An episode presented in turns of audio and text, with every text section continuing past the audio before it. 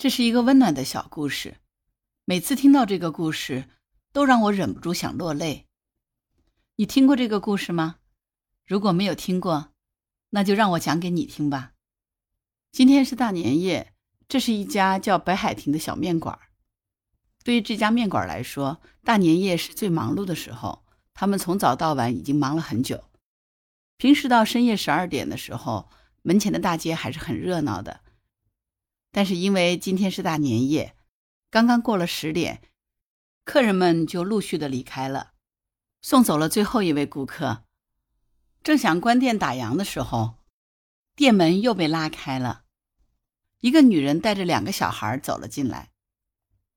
这两个孩子看上去，一个有十多岁，另一个只有六七岁，都是男孩子，身上穿着崭新的运动服。而女人身上却穿着不合时令的斜格子的短大衣。老板娘一看客人进来，就上去招呼着欢迎光临。那个女人怯生生地问了一句：“可以只点一碗阳春面吗？”“啊，当然可以呀。”老板娘一边说着，一边请他们坐下，领着母子三个人坐进了靠近暖气的二号桌，然后向柜台里头喊着：“一碗阳春面。”正在埋头干活的老板听到喊声，抬头瞥了他们三个一眼，应一声：“好嘞，一碗阳春面。”案板上是早就准备好的，堆成了小山一样的面条，一堆就是一人份。老板抓起了一堆面，想了想，又抓了半堆，然后一起下锅煮起来。老板娘知道这是丈夫特意给这母子三人多加了一点面，热腾腾的阳春面。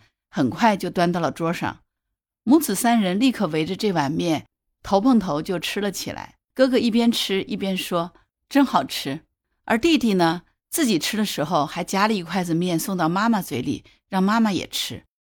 不一会儿功夫，面就吃完了，一共是一百五十块钱。付完钱，母子三个人一起点头致谢，然后走出了店门。老板夫妻接过了钱。一边致谢，一边表达新年的祝福。目送着母子三人离开，两夫妻也打烊关店了。新年过后，北海亭面馆每天还是忙忙碌碌的。时间过得飞快，一转眼又是大年夜了。忙了一整天，转眼又到了快打烊的时候。十点刚过，老板夫妻正准备打烊，店门又被拉开了。一个女人带着两个男孩走了进来。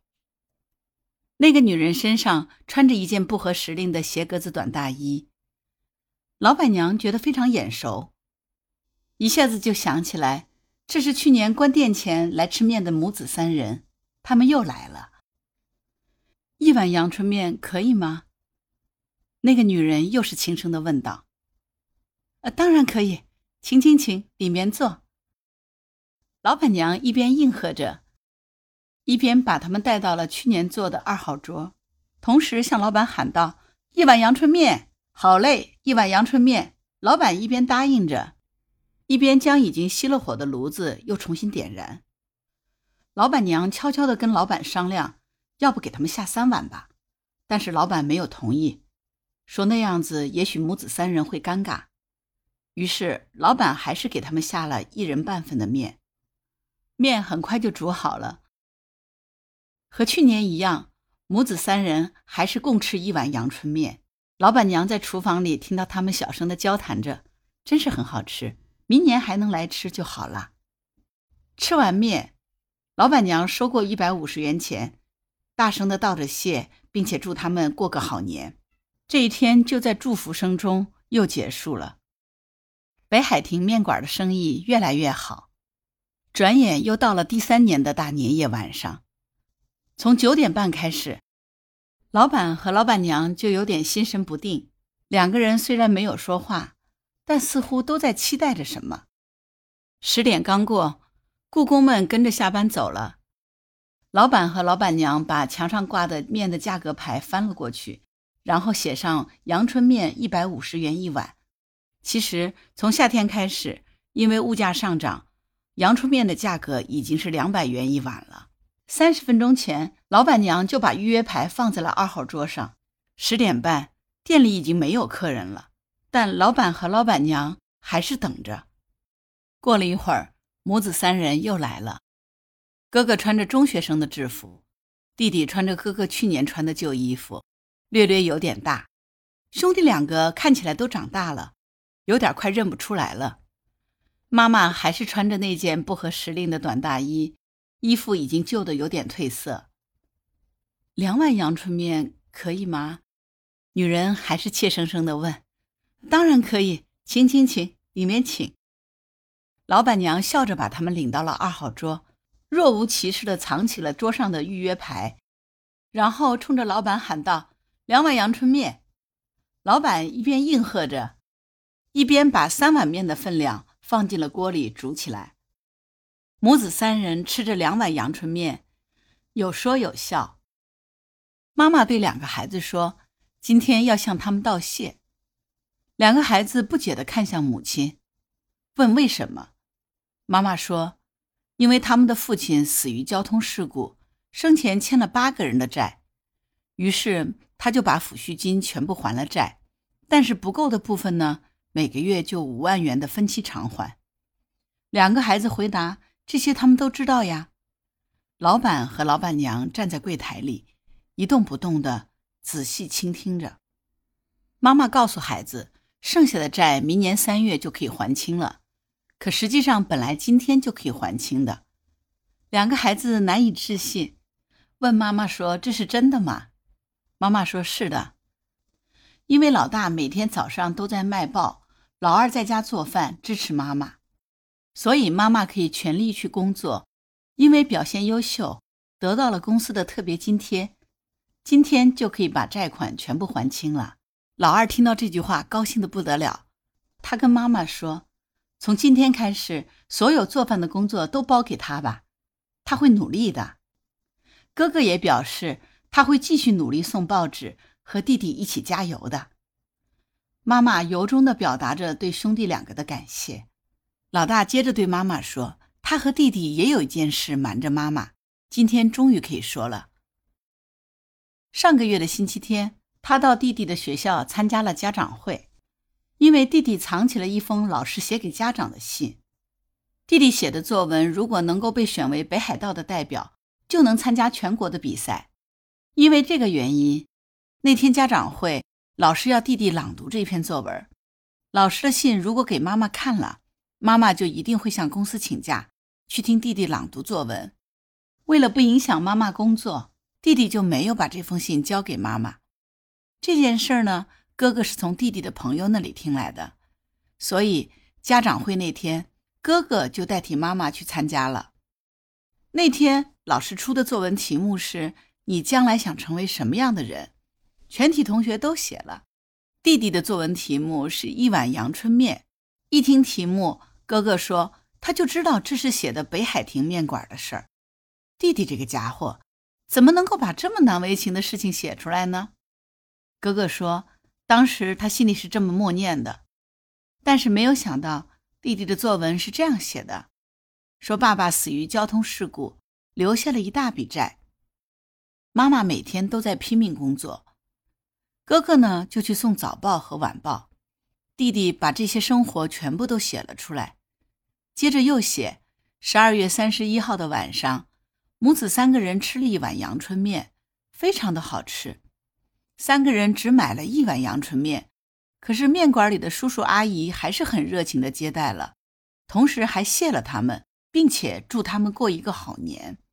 弟弟说：“听到这个声音，心里就不由得喊着：我不能失败，一定要努力，要好好的活着。”弟弟在作文里说：“因此，他长大以后要开一家日本第一的拉面店，也要对顾客说：努力吧，祝你幸福。”谢谢，哥哥认真的讲述着那天家长会的故事。这个时候，在柜台里竖着耳朵、全神贯注听母子说话的老板和老板娘不见了。原来，他们两个悄悄地蹲在柜台里面，手里拿着一条毛巾的两端，正不断地擦拭着流出的泪水。哥哥继续给妈妈讲着那天家长会发生的故事。弟弟念完作文以后，老师就请哥哥上台替妈妈讲几句话。因为突然被叫上去说话，一开始哥哥说他也不知道说什么，只好说我和弟弟很要好，在此我谢谢大家。弟弟每天都在家做晚饭，放弃了俱乐部的活动，中途回家。他这个做哥哥的也感到很难为情。刚才弟弟的一碗阳春面刚开始读的时候，他自己还觉得很丢脸，但是当他听到弟弟激动的大声朗读时，哥哥说他心里感到更加羞愧了。他那个时候就是想，绝不能忘记母亲买一碗阳春面的勇气，所以他和弟弟一定要齐心合力，为了保护他们的母亲而努力奋斗。也希望弟弟的同学们能够继续和弟弟做朋友。哥哥说，他就说了这些。听完哥哥的话，母子三个人静静地坐着，互相握着手。过了很长时间，又欢快地笑了起来。和去年相比，他们三个完全变了模样。把作为年夜饭的阳春面吃完了，付了三百元。母子三人低头道谢后。走出了店门，老板和老板娘在背后大声喊道：“谢谢，祝你们过个好年。”在祝福声中，目送着他们远去。又是一年的大年夜降临了，北海亭的面馆里，晚上九点一过，二号桌上又摆上了预约牌，等着母子三人的到来。可是再也没有看到他们三个人的身影。过了一年又一年。二号桌始终在等待着，可是母子三人再也没有来过。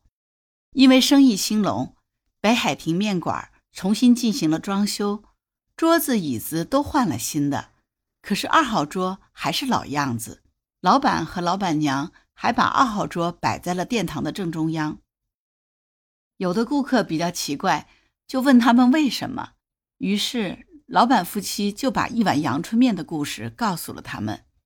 并且说，每次看到这张桌子，都是对夫妻两个的激励，而且说不定哪一天他们三个就又来吃饭了，也许还想坐在这张桌子上，他们还希望用这张桌子来接待他们。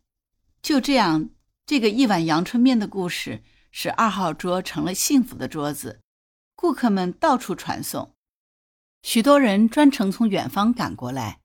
都要到二号桌上吃一碗阳春面，二号桌也因为这个名声远扬。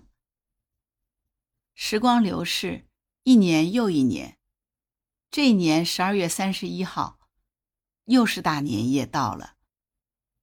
这个时候，北海亭面馆已经成为这条街商店会的主要成员了。大年夜这一天，朋友、近邻、同行结束了一天的工作之后。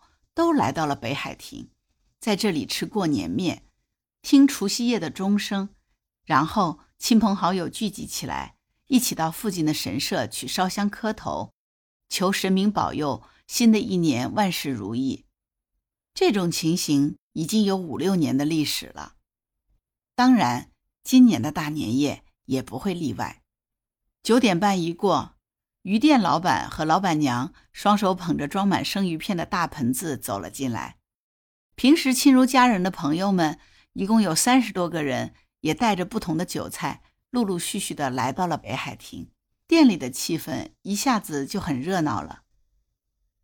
知道二号桌故事的朋友们，嘴里虽然什么也不说，心里都想着，也许今年又要空等了吧。但是。那块预约席的牌子又早早地放在了二号桌上，在狭窄的座位之间，客人们移动着身子坐下，有的人还在招呼着迟到的朋友。大家一起吃着面，喝着酒，互相夹着菜。有的人还会去柜台里帮忙，有的人则到冰箱里去取东西。大家就在一起讨论着廉价出售的生意啦，海水浴场的奇闻艳事啦。谁家添了孙子啦？大家正在闲话着。十点半的时候，北海亭里的气氛达到了顶点。就在这个时候，门吱呀被拉开了，所有的人都望向门口。屋子里一下子就安静了下来。两个西装笔挺、手上搭着大衣的青年走了进来。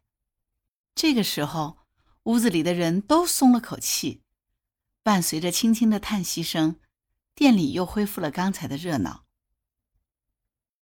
老板娘面带歉意地说：“真是不凑巧，店里坐满了。”就在她拒绝两个年轻人的时候，一个身着和服的老妇人低着头走了进来，站在了两个年轻人中间。店里的人一下子都屏住了呼吸，耳朵也都竖了起来。可以要三碗阳春面吗？穿和服的老妇人平静地说。老板娘一下子变了脸色，十几年前那母子三人的印象涌上了心头。老板娘指着三位客人，目光和正在柜台里找韭菜的丈夫撞到了一处。孩子他爹，孩子他爹！老板娘激动地喊着。面对不知所措的老板娘，青年中的一位开了口。我们就是十四年前大年夜母子三人共吃一碗阳春面的顾客。那个时候，就是这碗阳春面的鼓励，才让我们三个人度过了最艰难的岁月。这之后，我们三个就搬家了。今年我通过了医生的考试，现在在京都的大学医院里当实习医生。明年的四月份，我就会到札幌的综合医院工作。我的弟弟现在还没有开面馆。他在京都银行里工作，弟弟和我商量着计划来一次奢侈的行动，所以今天我们三个人就特意来拜访，想要麻烦你们烧三碗阳春面。老板和老板娘夫妇边听边点头，眼泪却一串串的掉了下来。坐在门口桌上的蔬菜店的老板，嘴里含着一口面听着，直到这个时候才把面咽了下去，站着起来。冲老板娘说：“老板娘，你还待着干嘛？你都等了十年了，这十年的每一个大年夜，你都在等着他们来。这个预约席，赶快准备呀！”被蔬菜店老板用肩膀一撞，面店的老板娘这才清醒了过来。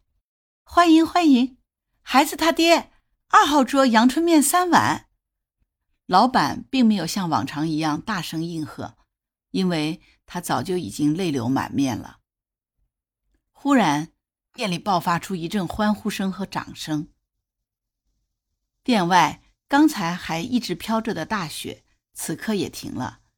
在皑皑的白雪下，映照着明净的窗子。在正月的清风里，北海亭的布帘子摇曳着，飘荡着。故事讲完了，你感动吗？我很感动，其实中间过程好几次都觉得忍不住想流泪，现在声音都有点发抖。你呢？是不是跟我一样？希望我们所有的人都能够有这样人生的温暖，也希望我们能够把这个温暖送给所有需要温暖的人。谢谢你来听我讲的故事，我是木兰，今天就到这儿，拜拜。